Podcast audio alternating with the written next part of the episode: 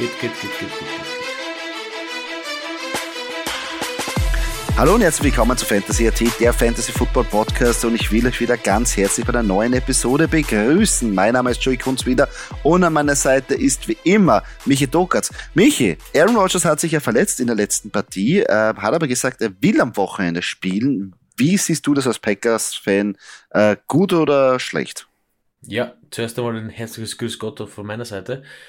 Ähm, gut oder schlecht? Ich habe es von Anfang an gesagt, von Anfang an Sie sollen noch schauen, was sie für ihn kriegen.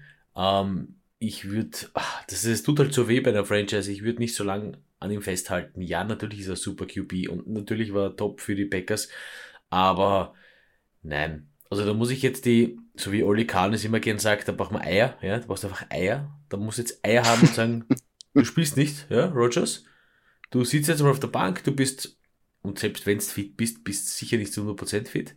Äh, er spielt, er spielt Love und äh, wir machen es mit ihm und wir gehen mit ihm und also das ist meine Meinung. Und die, das habe ich ja schon, weiß nicht vor wie vielen Wochen gesagt, dass man ihn einfach, man, man hat es probiert, aber irgendwann muss die Reißleine ziehen. Und da hätte es dann sagen müssen, ja, erst, na, es reicht einfach nicht mehr. Und gut, dann sind halt wieder die Spiele gekommen, wo es funktioniert hat. Aber nichtsdestotrotz, vielleicht hätte es mit Lauf auch funktioniert bei den Spielen. Ähm, Na, den Record hätte er vielleicht also, zusammengekriegt. Ja, ja, auf jeden Fall. Nein, ich bin, ich bin definitiv der Meinung, äh, nein, benchen, äh, Lauf spielen lassen und Umbruch, Umbruch längst einleiten, ja. Längst, längst, hätte längst eingeleitet sein müssen, ja. Mhm. Äh, wie bei den Steelers. Ganz ja. Das muss passieren. Ich, ich finde es auch irgendwie, äh, die Entscheidung ist halt fragwürdig, weil ich meine, äh, Rippenverletzung und, und, und so weiter ist ja nie irgendwie leibend. Und besonders für diese Bewegung haben wir eh schon so oft gesagt. Ähm, mich wundert es, dass da so einen Job irgendwie sich festkrallt, wirkt es fast, als ob er richtig Panik hat, dass jetzt Jordan Love gut performen könnte und somit eigentlich seine Season vielleicht komplett gelaufen ist, weil man vielleicht sagt, du 4-8 hat eh keinen Sinn und wir lassen jetzt Jordan Love irgendwie ähm, starten, schauen uns an, was der junge Mann drauf hat, in wirkliche Spiele, also in wirklichen Einsätzen. Und ich glaube, da hat er einfach Angst, dass dann wirklich die vielleicht das Gessen ist nachher. Weil ja, aber, aber ich meine, auch von seiner Seite aus, also wenn ich eher, ich meine, man weiß nicht, wie viel, wie viel Herzblut da drin steckt in der ganzen Beziehung zwischen, sicher viel, ja, weil der war ja halt sein Leben lang bei den Packers, keine Frage. Aber da muss ich halt auch als Aaron Rodgers die Eier haben ja, und sagen, okay, verstehe ich, akzeptiere ich. Ähm, hallo NFL, ich bin da. Ähm, wie schaut's aus? Tradet mich. Es gibt genug Teams, genug Teams, ja, wo ihr unterkommen könnt, wo er sicher auch Spaß hat, unterzukommen und zu spielen. Ja, muss man halt den Schritt machen. Und wenn die Komfortzone in Green Bay liegt, im hohen Norden, dann Pech gehabt. Gehst mal ein Stück raus, weiß nicht, fast irgendwo in Süden eine, ach, keine Ahnung, irgendwer wird schon. Äh, Tennessee Titans ist jetzt nicht so weit im Süden, aber die, die Titans brauchen sicher einen guten Quarterback, ja, anstatt mhm. Ryan Tannehill. Ja, so haben schon Rogers, gesagt. Rogers in Hellblau nicht so vorstellen könnte, aber wurscht. Ähm, wie gesagt, es gibt sicher genug Teams, die mit Handkuss nehmen und dann steige ich halt runter von meinen Hohen raus, nehme ein bisschen weniger Kohle in, in Anspruch und, und schaue, dass ich halt wieder ein bisschen zum Spielen komme, weil weiß nicht, vielleicht will er das jetzt auch, vielleicht mag er so die Karriere beenden, ist jetzt auch nicht wirklich die schöne Art und Weise. Man kann es probieren, ja. Also, Nein, das ist Wilson probiert es auch, aber ja. Ha, ja gut, das ist was, das ist ein anderes Thema. Äh, kommen wir gleich, ähm, gehen wir jetzt weiter von, von, von Packers ähm, Spiel.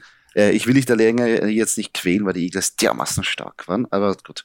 Äh, das, das könnte natürlich auch gesagt, ja, für mich noch immer, noch immer, noch immer, und auch wenn du es nicht hören willst, äh, die Eagles natürlich Super Bowl Contender. Ja, aber 10, bei 10-1 kann man das ruhig schon sagen, ähm, haben wirklich gut Jalen Hurts, Wahnsinnspartie. Gefällt mir sehr gut. Ähm, wo man jetzt gleich, bleiben wir, was du angesprochen hast, Russell Wilson äh, wird jetzt ja auch schon von seinem ähm, Teamkollegen angeschrien äh, und jetzt auch gegen die Panthers, wo Sam Darnold zurückgekommen ist, keine, wirklich keine Chance, kein, kein Drive, die Offense komplett im Arsch. Äh, seine Tage scheinen auch gezählt zu sein. Weil ich meine, die Tage von seinem Head Coach sind angezählt, also ich glaube, da wird, da fehlt nicht mehr, dass der gefeuert wird. Und dann die Frage, ob man Russell Wilson wirklich noch festhält. Aber die Frage ist natürlich, man hat so viel investiert, ihm so einen fetten Vertrag gegeben. Wie kommt man da jetzt irgendwie raus? Also, außer dass du jetzt sagst, du tradest ihn und hoffst, dass irgendeiner ein paar Picks ergibt und die Gage musst du eh du zahlen für die nächsten Jahre. Also, also, also du, äh, Geld hin oder her und wir, man hat ihn geholt, um zu gewinnen. Ja, okay, ähm, äh, man, man, das ist immer so, finde ich, per se ein Risiko. Du holst wen, der ist ganz frisch im Team und dann erwartest du, dass das auch der 9., 10. Weltwunder, ja. Ähm, ist schon passiert, ist öfter passiert, äh, mit Wilson halt nicht. Ähm, was ich halt glaube, äh, was, wo so Russell Wilson oder dieses ganze, diese ganze Geschichte ein bisschen zwickt und zwackt. Ja? Ähm, du bekommst aus Russell Wilson ein Play Call. Ja? Du, das wird, das wird, das, der, der nächste Play ist das und das. Du denkst da, okay, ähm, und da muss ich jetzt kurz mal ausholen, vielleicht war es in, in, bei den Seahawks nicht so, da hat man ein bisschen vielleicht mehr miteinander gesprochen. Da hat man vielleicht ein bisschen mehr Pete Carroll, der Austausch zwischen Pete Carroll oder wie auch immer hier, Offense Coordinator und Russell Wilson war vielleicht ein bisschen intensiver, ja. Und Russell Wilson hatte mehr zum Sagen. Wie gesagt, alles unter der Prämisse vielleicht. Also so könnte ich es mir vorstellen, weil so glaube ich, dass es dann eben halt nicht funktioniert, ja. Ähm, Russell Wilson, der bekommt den Play, denkt sich, das ist eigentlich Arsch, aber gut, machen wir halt das Beste draus. Und dann während dem Play, was ihm eh schon nicht taugt, trifft er noch die ein, zwei falschen Entscheidungen. Und dann ist halt gegessen. Ja? Ähm, und dann ist er halt der Buhmann. Prinzipiell wäre er mit was anderem gefahren, wird vielleicht nicht zugelassen. Ja, whatever. Das sind halt so diese Spielchen, wo ich mir denke, hm, weil was soll es denn anderes sein? Der Typ hat, dann, äh, hat, hat eine super, super Karriere, ist eigentlich ein super Quarterback. Was ist denn da jetzt eigentlich los? Ja? Ich wollte gerade sagen, mir kommt es eher vor, ich meine, für mich wirkt es eher so, als ob Russell Wilson vielleicht einfach ein guter Blender war. Vielleicht war er einfach nie so der starke Quarterback. Vielleicht hat er halt phasenweise Glück gehabt. Vielleicht war es drumherum, die, die das ihm da geholfen hat. Weil jetzt, wenn man ihn so nimmt, sagt, ja, Russell Wilson, jetzt musst du mal tragen, jetzt musst du mal wirklich Gas geben, du bist jetzt die Mannschaft, du musst uns jetzt quasi aus der Scheiße ziehen kommt nichts. Und ist, ja, jetzt nicht die, ist jetzt nicht die erste Woche, sondern da, da können wir ja schon zurückgehen, äh, wo Panik war in der Woche 6, wo wir gesagt haben, naja, hätte er eh eventuell noch Zeit, ähm, neues, ähm, äh, quasi neues Scheme, neue Offense und so weiter und so fort. Aber es Woche für Woche schaut das einfach miserabel aus. Und sie haben ja nur Glück, dass die Defense sie phasenweise ja wirklich, die, die Defense ist ein Wahnsinn. Und die haltet sie ja phasenweise in den Spielen. Stell dir vor, das ist eine Defense, weiß ich nicht, äh, aller irgendwie Houston Texans, obwohl die Texans ja phasenweise auch, aber du weißt, was ich meine. Dann sind das, dann, dann werden die abgeschlachtet. Ja, weißt deswegen sage ich ja, deswegen sage ich ja, bei den Seahawks hast du ja auch, das war ja die, die, die, äh, die Defense of Boom, ja, die er gehabt hat. Ja. ja.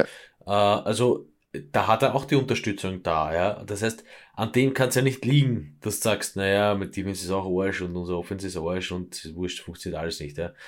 Aber äh, wie gesagt, ich, ich, ja, also meiner Meinung nach ist das ein bisschen so dieses, da was zwickt und zwackt, ist halt diese Geschichte, dass er dann halt im den Play Call, den er, er denkt, der jetzt im Moment falsch ist und denken, aber das ist halt für so einen Typen, der schon so, äh, so viele Jahre lang spielt, ja, ein bisschen schwer. Dann noch falsche Entscheidungen treffen, dann schaut es nämlich wirklich ganz, ganz blöd aus für dich als Quarterback, weil du denkst, na gut, das ist den Play, du willst eigentlich das Beste draus machen, äh, äh, Plan A, Plan B, Plan C, okay, nimm mal Plan B, das ist völlig für, die, für den Hugo gewesen, funktioniert nicht, klappt nicht. Und dann sagen alle, na gut, ich meine, du bist Russell Wilson, ich meine, spüß, spüß runter, ne? Geht halt nicht. Also, mhm. ich, bin jetzt nicht, ich bin jetzt nicht der, der, der größte Russell Wilson-Fan, aber es ist halt schon ein bisschen schade um ihn und ich, ich, ich suche halt irgendwo so nach Anhaltspunkten, weil man weiß es halt nicht, ja, und natürlich zu Recht weiß man es nicht, ja, keine, keine, keine Frage.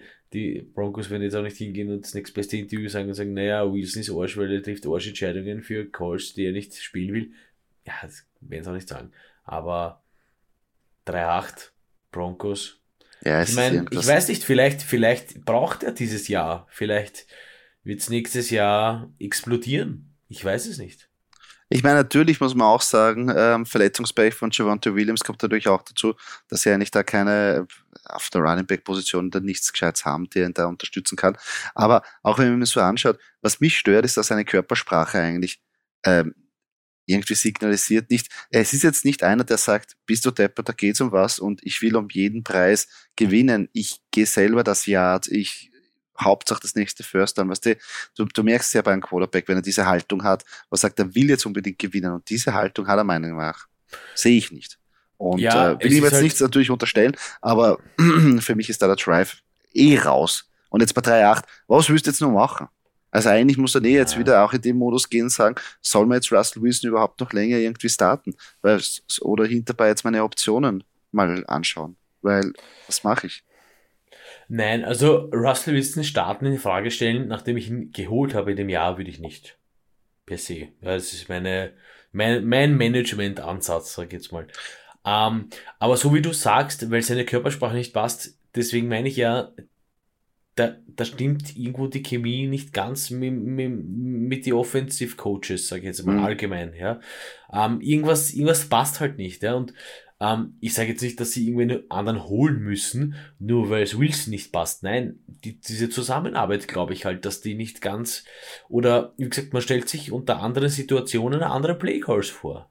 Aber da muss man so wie es zu 95% ist im Leben, einfach miteinander ein bisschen reden, ja, bei gutem Bier. Ah, dann, gut. wird man es los. Aber wie gesagt, also nein, ich würde jetzt nicht mit wem anderen fahren, um noch darauf zurückzukommen. Okay. Würde ich nicht machen, weil er ist das erste Jahr da und wie gesagt, ich meine, es gibt nicht viele, die das im ersten Jahr gleich reißen. Ja, also, wie gesagt. Ja. Hätte man sich zwar erwartet, aber vielleicht hast du ja recht. Ähm, wenn man jetzt noch ähm, äh, sich die äh, Ergebnisse anschaut, es waren ja auch einige Partien dabei, wo ja der Underdog ähm, gewonnen hat, also Überraschungssieger. Ähm, zum Beispiel die Browns schlagen die Buccaneers äh, in der Overtime, die Jaguars äh, besiegen die Ravens und die Raiders biegen die Seahawks in der Overtime. Welche Mannschaft hat dir da von den Siegern am meisten gefallen? Ähm, ja, ich muss ehrlicherweise sagen, die Raiders biegen die Seahawks. Also das Overtime, erstens mal zwei Spiele, zwei Spiele, glaube ich, Overtime. Zwei hm? oder Zwei Spiele, zwei, zwei Spiele, Spiele ja. Ähm, wieder mal ziemlich, ziemlich cool. Ähm, und für die Raiders, ich muss eigentlich endlich sagen, endlich, endlich haben sie Raiders geschafft, weil boah, mit, den, mit den Namen, mit dem Kader, ich sag's ja eh immer wieder, ja. Und die Seahawks für mich das Überraschungsteam und bei den Seahawks muss ich dann auch sagen, weil sie so ein Überraschungsteam sind, wenn sie dann einmal verlieren und sei es auch gegen die Raiders, dann stört's nicht dann ist man es eigentlich, also gewohnt kann man jetzt nicht sagen, aber naja, ist halt passiert, ja, verliert man halt gegen Raiders, ja. Ähm, von dem her finde ich prinzipiell den Ausgang natürlich eigentlich relativ cool. Ähm, aber natürlich der absolute, absolute Überraschungsgast hier sind halt die Browns, ja, mit äh, Jacoby Brissett hier gegen die Buccaneers. Chapeau, ja. ja. ja. Das war wirklich ein fettes Stück Arbeit. Bei beiden Partien haben ja die Running Backs, also Nick Chubb und, und Josh Jacobs, ihr ähm, großen Teil dazu beigetra beigetragen. Mir hat der Drive von ähm, Trevor Lawrence bei den Jaguars, der Game-Winning Drive, sehr gefallen. Also das in so einer jungen Karriere, das ist, glaube ich, ein geiler Boost für ihn und auch für die Jaguars für die Zukunft. Ähm, wenn man sich das anschaut, weiter, ja, die Rams wieder verloren, ähm, Chiefs haben nicht gut spielen müssen, haben nur das Nötigste gemacht und trotzdem hat es einfach immer dominant ausgesehen. Also ich weiß nicht, die Rams-Saison ist eigentlich auch so gut wie vorbei. Ähm, Jets Bears mit den etatmäßigen Backup-Quarterbacks. Besseres Ende für Mike White.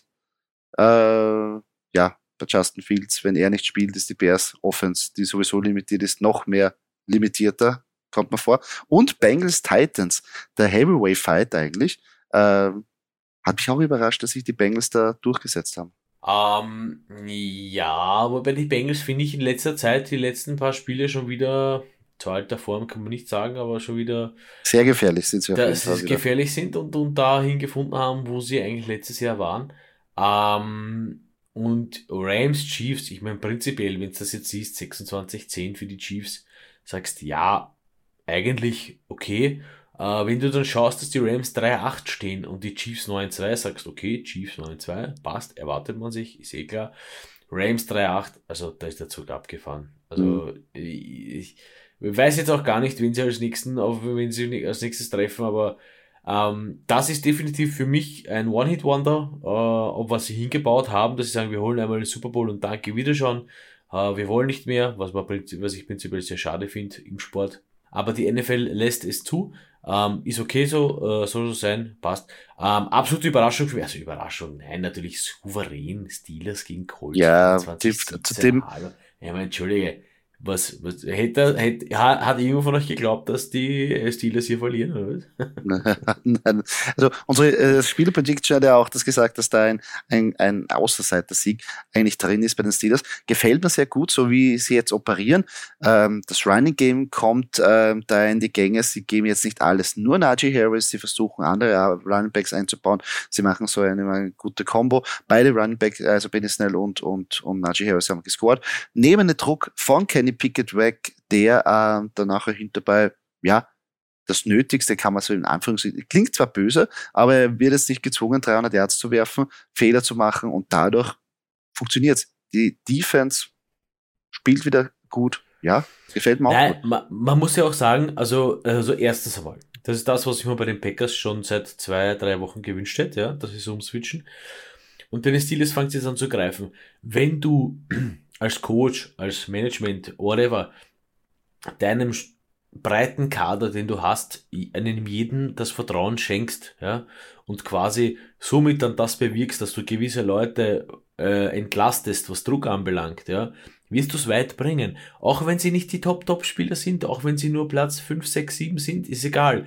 Mit dem Mindset, das sie dann haben, dass man weiß, die Truppe kann mich rausreißen, wenn ich einen Scheißdreck baue, ja, im Notfall, wirst du es weit bringen. Ja? Und du musst jetzt nicht, da, du musst jetzt nicht den Top Quarterback, den, den absoluten MVP im, im Star, im, den absoluten MVP im Team haben. Ist nicht notwendig. Ist ein Teamsport, ja. Und, und das siehst bei den Steelers, das funktioniert gut.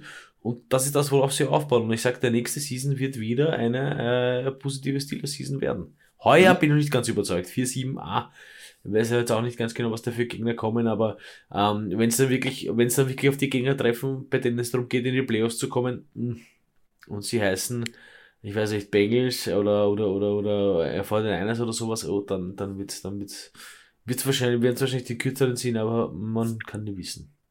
Ja, die Steelers treffen ja diese Woche auf die Falcons. Ein sehr gutes Matchup, finde ich, diese äh, Hot Streak ja fortzuführen, äh, die, weil wir es äh, vorher gefragt haben, Rams treffen auf die Seahawks.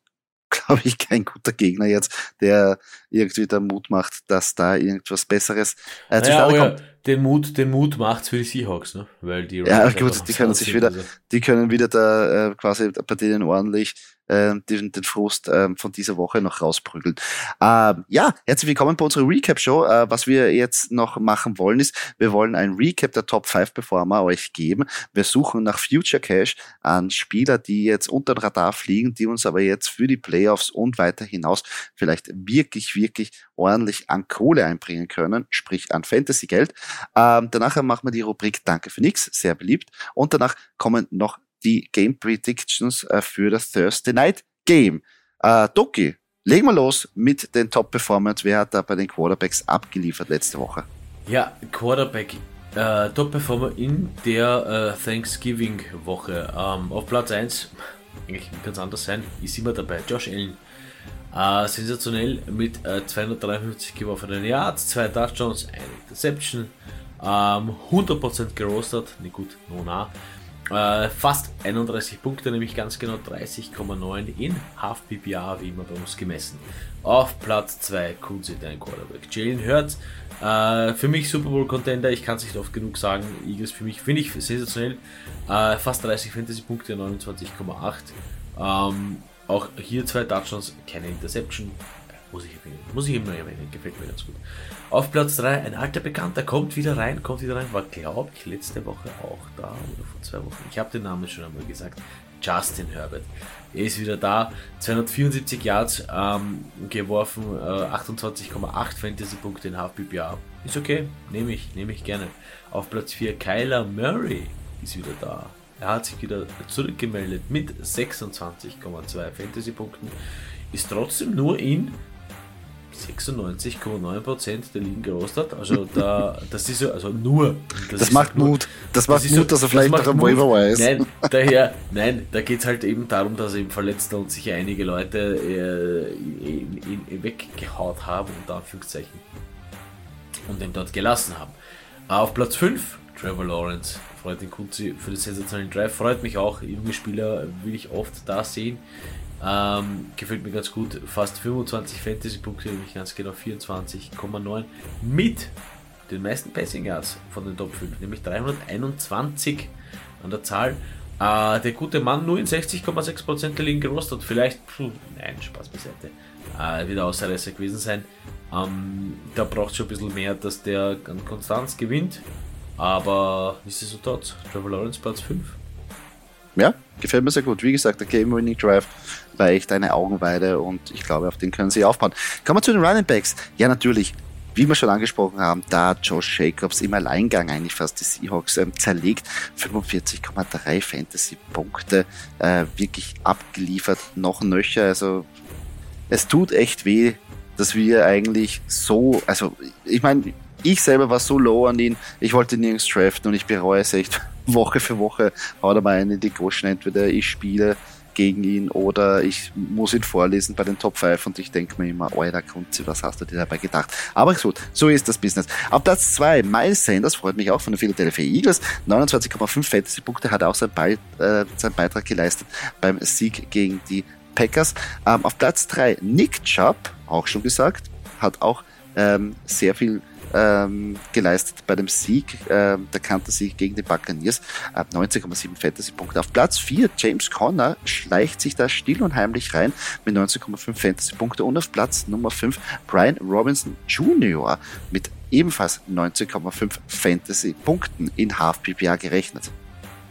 Also, ähm, prinzipiell Josh Jacobs, ja, man hat man hat es ja so ein bisschen erahnen können, aber schwieriger Start gewesen. Ne? Also es ist ja so mhm.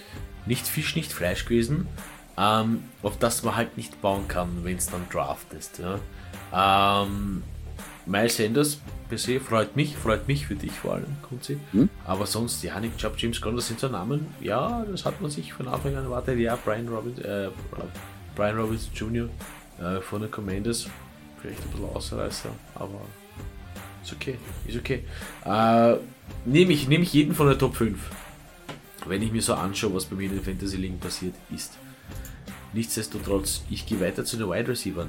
Ähm, da haben wir auf Platz 1 eigentlich auch einer, der kaum aus der Top 5 zu äh, verdrängen ist, Justin Jefferson mit 139 Yards, ein Touchdown, das macht 24,8 Fantasy-Punkte in Half PPA auf Platz 2 von den Jets. Garrett Wilson, vielleicht schon die erste Überraschung hier.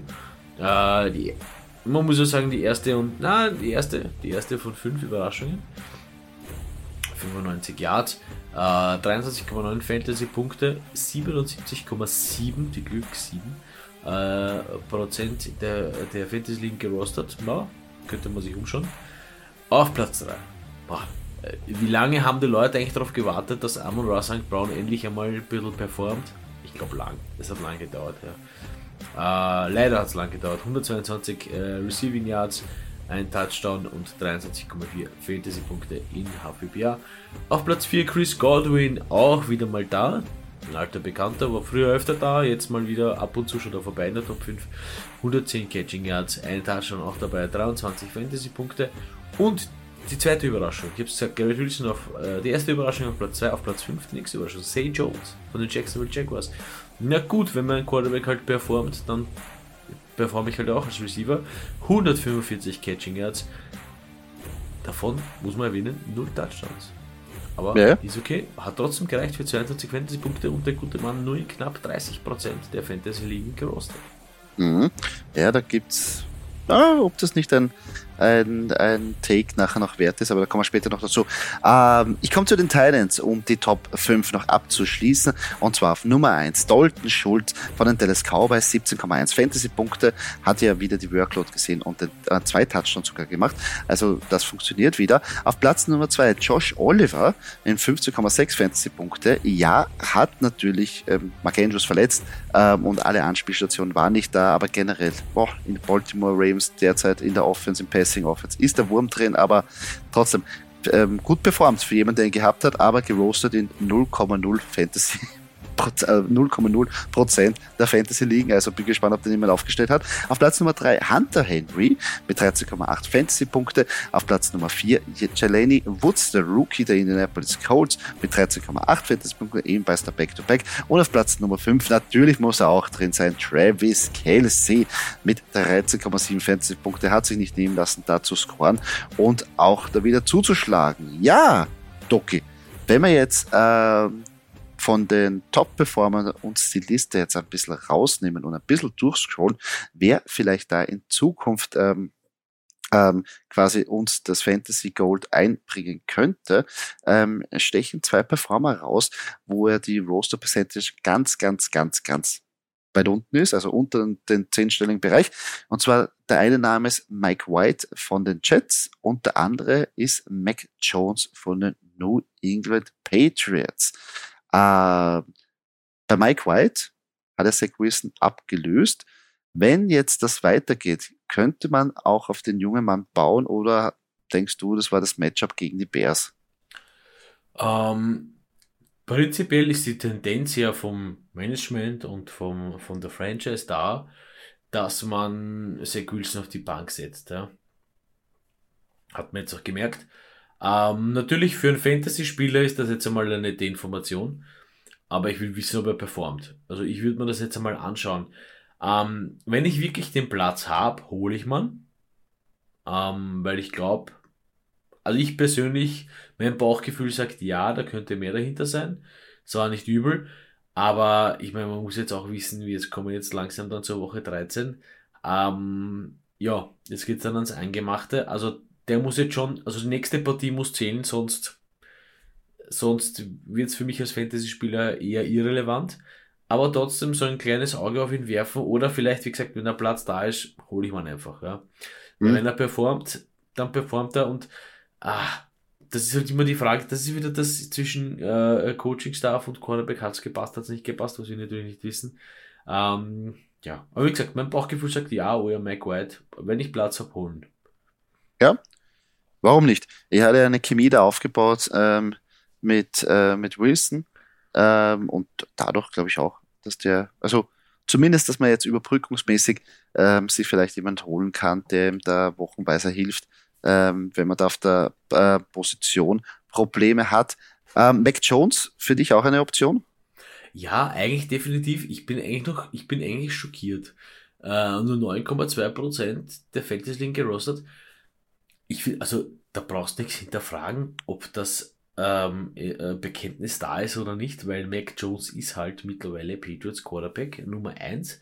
Wird das auch in nächster Zeit bleiben, wenn keine Verletzung passiert. Und ja, ähm, okay, es sind die Patriots und es gibt halt Spiele, wo man vielleicht nur dreimal wirft und sonst nur rennt, aber das war eigentlich eher die Ausnahme. Ich meine, dass er jetzt nicht Woche für Woche jetzt hier auf Platz 7 23,3 Fantasy-Punkte macht, ist eigentlich klar, aber solide würde ich ihn schon einschätzen. Ist halt das Problem, dass das nicht immer ganz Quarterback getrieben ist, also die Offense der New England Patriots, seitdem Brady weg ist, aber nichtsdestotrotz ziemlich, ziemlich wenig gerostet für mich. Ja, ja, schon noch eine Option. Das Problem ist jetzt, wenn ich sage, Mike White ist für mich eine Option und Mac Jones ist für mich eine Option. So viel Platz habe ich am Roster nicht. Ähm, ich würde jetzt, wenn ich mich zwischen den zwei entscheiden äh, müsste, was vielleicht der ein oder andere sich fragen würde, sagen, na gut, okay, jetzt hast du beide erwähnt, wen soll man nehmen? Ähm, eher Mike White, weil Bill Belichick da zu viel Fuchs ist, ja, für mich. Aber Mac Jones trotzdem einfach, einfach, einfach auf, auf dem Radar behalten, weil sie mein einziger Quarterback der Patriots, also von dem her, wie gesagt. Naja, die Passing Yards waren einmal da und das auch gegen die Vikings, die ja auch nicht so ähm, schlecht, also defense-mäßig ein bisschen auf und ab. Aber das hat einmal gut ausgesehen. Vielleicht, ja, switchen sie ein bisschen mehr, dass er mehr passen darf. Dann wäre wieder eine gute Option. Bei den Running Backs ähm, äh, sind einige Spieler da jetzt in Erscheinung getreten, die natürlich von einer Verletzung der Vordermänner profitiert haben. Zum Beispiel Jermichael Hasty ähm, durch die Verletzung von Travis Etienne auch nur in 2,5 Prozent der Ligen gerostet. Samaji P. Ryan haben wir eh schon gesagt, der kann das sehr gut für Joe Mixon operieren, ähm, ist nur in 56,5 Prozent der Ligen gerostet, aber wenn sobald Mixon zurückkommt, glaube ich, ist das ein Ablaufsdatum, ähm, das der junge Mann hat. Aber hintenbei gibt es natürlich dann noch ein paar Optionen, zum Beispiel das Jets Backfield, auch sehr interessant, äh, weil James Robinson ähm, da zwar verletzt war, Michael Carter hat es ähm, Knöchelverletzungen, ähm, also vielleicht kann man da sich ein bisschen umschauen. Es gibt ja Ty Johnson und Donovan Knight, äh, die vielleicht da etatmäßig einspringen können. Und natürlich, äh, ja, man muss auch wieder das rausbringen, eigentlich Gus Edwards, obwohl er den Fumble gehabt hat äh, und nur 9,2 Fantasy-Punkte äh, erzielt hat, ist nur, in 48,2 Ligen, äh, Prozent der Ligen gerostet und er hat trotz, der, er hat 6, 16 Attempts bekommen, also 16 Rushing Attempts würde ich auch nicht so außer Acht lassen. Vielleicht hinten bei, die, die, die, die Ravens brauchen ein gutes Running Game, um relevant zu werden. Ja, vor allem Gus Edwards ein Name, der eigentlich bekannt ist. Also das ist was, und das weiß man wahrscheinlich bei den Ravens auch, dass der ein bisschen die Erfahrung halt hat in der Liga, ja. Ach, bei Ty Johnson und bei äh, Son of a Night tue ich mir schwer. Ich meine, prinzipiell unglaublich, ja. Der eine mit 14, fast 14,5 Fantasy-Punkten, der andere mit fast 12 Fantasy-Punkten. Ist ja eigentlich unglaublich, wenn man bedenkt, beide vom selben Team, beide Running Backs. Also äh, wahnsinniger Workload-Split, um es mal so auszudrücken. Mhm. Ähm, da würde ich jetzt aber nicht irgendwie. Das ist immer so, schauen wir mal, dann sehen wir eh, aber ach, ich weiß nicht will ich noch nichts machen. Also bei den Jets, äh, eben durch den Quarterback-Change und das Ganze, würde ich das Ganze äh, ein bisschen mal ruhen und abwarten und ein bisschen genauer schauen. Ja. Ähm, Gus Edwards, also Running Back mäßig glaube ich nicht, dass mich da jetzt irgendwas, auch so Jamaica Hasty, das sind Leute, die profitieren durch die Verletzung. Da gibt es die Leute, die sagen, boah, der ist jetzt verletzt, den muss man gleich holen, weil das wird, das wird der neue äh, Star Running Back. Also ich würde mal ein bisschen die Kirche im Dorf lassen, im Dorf lassen und abwarten. Mhm. Ja, sehe ich auch so. Äh, bei ein paar Namen. Ähm, Wide Receiver. Ähm, in den Top 5 hat sich ja Garrett Wilson reingeschlichen durch die Performance von Mike White, der, der eine gute Connection hat. Nur der junge Mann ist schon in 77,7% der Ligen gerostet. No nah, wirklich ein versprechender Rookie, der da ordentlich Gas gibt. Ähm, aber wer da interessant ist, den wir auch schon erwähnt haben, ist Say Jones vielleicht. Ähm, wie du ja vorhin gesagt hast, leider der Touchdown hat, ähm, hat ihm gefehlt, weil sonst wäre er explodiert, richtig. Aber 145 Yards und vor allem die Reception back-to-back, also beziehungsweise auch die Targets. Äh, vor der Bye Week 10 Targets, 8 Reception, jetzt bei dem Spiel 14 Targets und 11 Reception. Auf dem Workload kann man natürlich aufbauen. Und er ist äh, nur in 29,2% der Ligen gerostet. Ah, ich würde ihm, ich würde ihm trotzdem noch gerne eine Partie geben. Ich würde mir das trotzdem noch gerne mal anschauen. Die Stats passen und ich glaube auch, dass die Chemie passt. Äh, aber nichtsdestotrotz auch ein bisschen eben dem Spielverlauf äh, vielleicht, vielleicht geschuldet, ja, dass der hier so, so performt hat. Ja. Mhm. Meiner Meinung nach. Ich meine, ich sehe hier noch ähm, Isaiah McKenzie, ja, der in 25% äh, der Ligen gerostet ist mit 19,3 Fantasy-Punkten in Half PPA gemessen von den Buffalo Bills, das ist für mich zum Beispiel einer, den würde ich nicht angreifen, weil bei den Bills einfach diese Breite da ist. Da wird es immer wieder wen geben, der ein bisschen Außerreißer ist, ja, der das Ganze an sich reißen wird. Ähm, in dem Fall war es halt Isaiah McKenzie und dann äh, nächstes Mal wird es halt wieder ein anderer. Also mh, hm, würde ich mich nicht so drauf verlassen. Dahinter äh, Christian Watson, ja, auch 78,3% der Ligen gerostet. Äh, das funktioniert. Ja, wie auch immer das jetzt mit dem, mit dem Packers Quarterback weitergehen wird.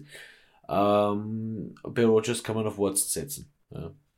Mit Love hm, würde ich es mal gerne anschauen. Ähm, und dann eben noch auf Platz 11, vielleicht erwähnenswert, nur in 14,3% der Fantasy League gerostet, äh, DeAndre Carter äh, von den Chargers, aber okay, Justin Herbert funktioniert jetzt, aber alles andere würde ich mir auch ein bisschen anschauen. Also bei den Wide Receivers würde ich gern ein bisschen äh, pausieren und sagen, schauen wir mal, da sind wir eh. Ja, die Andrew Carter eher da ein, meiner Meinung nach, eher so der Aussehen oder der, der immer dann Flashplays hat, dadurch, dass natürlich ähm, verletzungsbedingt Keenan Allen und Mike Williams draußen sind, Josh Palmer für mich da eher eine, eine solidere Option, weil ich glaube, der wird, sobald wirklich Mike Williams wieder da ist, wird die Andrew Carter wahrscheinlich im, Hinter, im Hintertreffen wieder sein. Ähm, also glaube ich, wird schwierig, den ähm, so irgendwie einzuordnen. Ähm, auf der Teilenposition Doki, Doki, das sparen wir uns. Weil, wie schon gesagt, Josh Oliver bei 0,0% gerostet. Ich weiß nicht, ob der, ob der wert ist, dass man jetzt einen Shot macht, weil natürlich äh, die, insgesamt ist es der dritte Titan, der jetzt da performt und wir haben ja das vorher schon gehabt, dass Likely ja mal performt hat und dann wieder nicht. Äh, sobald wieder äh, Mark Andrews zu 100% wieder da ist, glaube ich, wird da nicht mehr solche Spieler wieder da sein. Ähm, Jeleni Woods, Indianapolis Colts, fragwürdig, wie es irgendwie im Passing Game oder in den Spielen immer ausschaut, wie sehr sie einen Teilen brauchen. Der einzige, der da mir ein bisschen, ähm, vielleicht, oder für mich ein bisschen interessant ist, ist der ähm, Foster Moreau ähm, von den Las Vegas Raiders, weil seitdem halt ähm, äh, der Rolle ausgefallen ist, verletzungsbedingt, ähm, ist er der Nummer 1 Tight und sieht seine Workload, seine Fixe und macht immer seine solide, so 7 bis 14 Fantasy-Punkte im Schnitt. Also ich sehe das, das genauso. Das ist eigentlich genau das Richtige. Also ich sehe das genauso wie du, Titans. Ganz, ganz schwer hier irgendwelche Future Targets rauszupicken. Äh, Foster Moreau natürlich, bedingt durch die Verletzung von Darren Waller, bin ich ganz bei dir. Absolut. Ähm, und ich gebe es ganz offen und ehrlich hier auch zu, wenn sich mein äh, Enser Talent oder den Talent, den ich habe, verletzt, schaue ich einfach, was es am Waiver gibt, schaue mir die nächsten Matchups an, was macht Sinn, ja, wer hat ein gutes Matchup, wer hat ein schlechtes Matchup und den hole ich mir einfach. Und ich meine, wenn du jetzt nicht in der Liga bist, wo alle weg, wo alle Guten weg sind, dann wirst du immer irgendwie fündig. Aber jetzt eben auf Josh Oliver oder Jelenia Woods oder Jordan Akins, ja, der hier auf Platz 7 von den Texans ist mit 12, 12 Fantasy-Punkten zu bauen, oder John Bates von den Commanders auf Platz 10 mit 9,9 Fantasy-Punkten. Nein, das würde ich, das, das würde ich einfach nicht machen. Mhm. Das könnte ich, ja. Also, das ist halt ein Ausreißer, zum Beispiel, ich, ich sage jetzt einmal, äh, beispielsweise John Bates von den Commanders, 9,9 Fantasy-Punkte, die macht er einmal und dann werden es immer 2, 3 sein. Ja. Im mhm. Gegensatz zu einem, ich sage jetzt mal Tyler Conklin, der halt konstant 5 bis 7, 8 Fantasy-Punkte macht. Ja. ja. Natürlich fehlt da dann meistens der Touchdown, ist okay, aber er macht, er macht diese, er hat halt diese gewisse Konstanz. Wenn ich den aufstelle, weiß ich, okay, 5 äh, bis 8 Fantasy-Punkte sind drinnen. Wenn ich äh, eben einen John Bates aufstelle, können das 9,9 sein auf einmal und sonst die restlichen Partien 0,2, 1,5, solche Sachen. Also mhm. bitte, bitte nicht ja, da tun wir gut, dass wir es ein bisschen so. Nicht sofort drüber so schleifen das stimmt. lassen. Ja. Das stimmt, das stimmt. Ja, ähm, somit ähm, abschließen unsere Top 5 Performer mit ein bisschen Future Cash, ähm, wo wir die Liste der Top Performer hernehmen, um zu schauen, wer in Zukunft vielleicht relevant sein kann. Doki, zur guten Performance kommen wir mal zur Arsch-Performance, sagen wir es mal milde ausgedrückt. Und zwar zu unserer Rubrik Danke für nix, Bisschen Aggressionsbewältigung. Doki, wen hast denn du oder was hast du rausgesucht für diese Woche? Ja, ich habe mir für diese Woche rausgesucht an alle äh, unsere lieben äh, New York Jets Fans. Es tut mir eh wirklich leid und danke für nix, Zach Wilson. Danke für nix, Zach Wilson, weil äh, deswegen, er hat eigentlich einen, einen, einen, einen relativ weiten Spot vorne bekommen beim Draft. Man hat ihn geholt und in der Hoffnung, dass er was reißt. Jetzt setzt man ihn auf die Bank, auf die, oder jetzt setzt man ihn auf die Bank, weil er anscheinend ein Vollkoffer ist. Ja. Ähm, mental sowie auch äh, spielerisch. Ähm, geht es mit Mike White. Ich hoffe es. Ich hoffe es für die Jets ähm, dass sie endlich ein bisschen Konstanz reinfinden, die sie eh schon seit, glaube ich, eh und je so leid, aber Das ist so. Nein, nichtsdestotrotz, also ich mag mich hier an dieser Stelle ein bisschen an die, an die New York Jets äh, Fans äh, wenden und äh, für euch dieses Danke für nichts aussprechen, Danke für nichts sehr grüßen. Ja, das. Irgendwas. Aber das, das der pur anscheinend Erfolg ist, das hast du schön zusammengefasst. Äh, gefällt mir gut. Äh, wo ich sage, danke für nichts, ich muss es leider machen, ist CMC. Wir haben in unserer Stadtliga gedraftet, ich habe in den anderen Ligen gedraftet und es war ja am Anfang der Saison ein bisschen, ja, er kommt von einer schweren Verletzung, er muss wieder durchstarten. Langsam wurde er angetragen und dann auf einmal war der Trader zu den San Francisco 49ers und da hat er gleich im ersten Spiel 32,3 Fantasy-Punkte und haben gesagt, jawohl, jetzt geht's bergauf, jetzt ist es die richtige Richtung. Und wenn man sich jetzt anschaut, die Richtung, wo das jetzt gerade hingeht, also nach der, nach der Bye Week, das ist echt nichts. 15,7 Fantasy-Punkte, 14,1 Fantasy-Punkte und letzte Woche 6,9 Fantasy-Punkte. Wir haben dich gebraucht, CMC. Wir haben unser Matchup verloren. Ja, ich will es jetzt nicht auf einen, da ich schieb's auf einen. Danke, wegen dir haben wir unsere Partie verloren. Du musst Gas geben und wenn ich jetzt wieder höre, dass er schon wieder verletzt ist, da ist wieder ein Bewegchen, man weiß nicht, ob er spielt, wie viel, die Workload ist gesplittet, geh doch einfach scheißen. Jetzt braucht man dich, jetzt ist Crunch Time, jetzt braucht man diese 20 plus Fantasy Performance, also bitte gib Gas, sonst muss ich weiterhin sagen, Christian McCaffrey, danke für nichts. Man, man, ist halt auch ein bisschen verwöhnt, gell, von CMC, aber ich muss halt. Ja, aber dafür sagen, haben wir ihn ja gedraftet. Das ist ja, aber man hat ja gesehen, das Problem ist, wenn ich jetzt sage, okay, ist, er, es ist vorbei, er ist ein Team, er ist noch immer bei den Panthers, die Offense ist ein Schaß, sie wissen nicht, wie sie ihn einsetzen und es funktioniert nicht und das ist eher eine Arschsaison. Dann lass es mal einreden, aber der Trade war da und man hat gleich im ersten Spiel gesehen, wo er gepasst hat, wo er da gelaufen ist. So ja, aber das ist halt dieses, dieses, Aber wenn, das, wenn man hat es ja gesehen. Wenn ein Running Back einen Pass wirft, ah, da wäre ich, wär ich ein bisschen vorsichtig. Ja, ist, ist das klar, dass nicht immer so ist, aber man hat gesehen, dass da Potenzial ist und das ist etwas, was dann wehtut. Das ist jetzt so, was der ein bisschen anködern und dann, und dann, äh, doch nicht. Ja, drauf. das wird, das wird dann beim richtigen Matchup kommen, sag ich da. Aber. Ja, da, da, äh, aber ich verstehe es. Wenn, man, wenn man dann in die Playoffs kommen, also vielleicht, äh, keine Ahnung, wie das äh, weitergeht, aber trotzdem, Christian McCaffrey musste ordentlich Gas geben. Für, für, aber man kann es eigentlich gleich mit Jonathan Taylor auch nehmen, der vielleicht jetzt auch still und heimlich seine Performance macht, aber weit, weit hinter den Erwartungen zurückliegt, was ähm, wir uns eigentlich am Anfang der Saison für ihn gesteckt hat oder wo man ihn ähm, wo man gesagt hat, wenn ich den drafte, dass ich die ähm, Fantasy-Punkte wieder zurückbekomme. Ähm, da müssen wir uns für nächstes Jahr eine wirklich andere Strategie. Ich glaube, ich scheiß komplett auf die Running Backs in der ersten Runde. Ich mache einen Doki. Nächste, nächste Saison. Quarterback oder Wide Receiver oder scheiß auf Running Backs. Wirklich. Die sind teilweise nicht, ähm, muss ich mir nur ärgern. Ähm, ja, Abschließend noch von dieser ähm, Sendung wollen wir uns natürlich unserer Game Prediction auch äh, widmen. Und zwar steht ja wieder das Thursday Night Game an.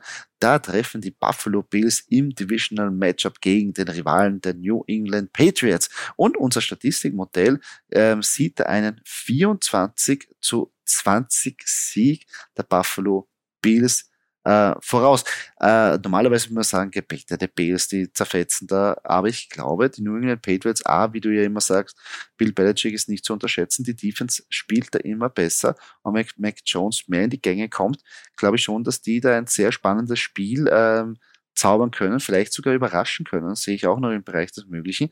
Ähm, die Statline ist ja nicht so groß, also ähm, die Buffalo Bills sind derzeit ein 3,5 Punkte Favorit. Also dieser minus 10, minus 14 Partien, die die Bills irgendwie am Anfang der Saison hatten, die gibt es meiner Meinung nach jetzt nicht mehr, weil die auch ihre eigenen Probleme haben. Ähm, wie siehst du den Endstand von unserem Score Prediction? Also prinzipiell, was die Differenz anbelangt, 24-20, ähm, habe ich also die vier Punkte Unterschied. Da bin ich nichts einzuwenden. Ich glaube, ich glaube, dass mehr Low-Scoring wird. Also ich glaube, es wird eher mhm. so ein 2016 oder so ein so ein 16, 12, also noch weniger. Noch weniger. ähm, aber das ist halt den Patriots geschuldet und Bill Belichick geschuldet. Ja. Nicht den Bills, ja. Es ist halt einfach Coaching der, der, der New England ja. Patriots geschuldet, dass ich glaube, dass es hier eher, eher lower ausgehen wird. Aber prinzipiell von der Differenz her bin ich d'accord. Ja, sehr gut. Bin ich gespannt. Äh, wie es dann nachher ausgeht, äh, unsere äh, Spieler-Prediction ist ja auf einen richtigen Höherflug mit 24 richtigen Tipps zu 10 falschen und eine Win-Ratio von 71 Prozent. Also irgendwie, das rechnet ganz gut aus, dieses Tool für uns. Äh, ja, abschließend noch ein bisschen Housekeeping. Äh, ihr hört natürlich den Fantasy Football Podcast. Wir würden uns freuen, wenn ihr die fünf Sterne auf der Plattform, wo ihr diesen Podcast genießt habt, für uns da lasst. Ähm, hilft uns ungemein. Also ähm, Kommentar beziehungsweise Rating ist King hier und natürlich auch ähm, die Bitte oder beziehungsweise das Angebot. Falls ihr Fragen habt zu euren Start-Sit-Entscheidungen, zu eurem Fantasy-Team, schreibt uns gerne auf Instagram, auf Fantasy.at. Da versuchen wir jede Frage zu beantworten und gegebenenfalls in den Podcast einzubauen. Doki, ich würde würde sagen, heute mal plump, einfach neue Woche, neues Glück, oder? Ja, vor allem jetzt geht es dann schon langsam ins Eingemachte. Also toi, toi, toi.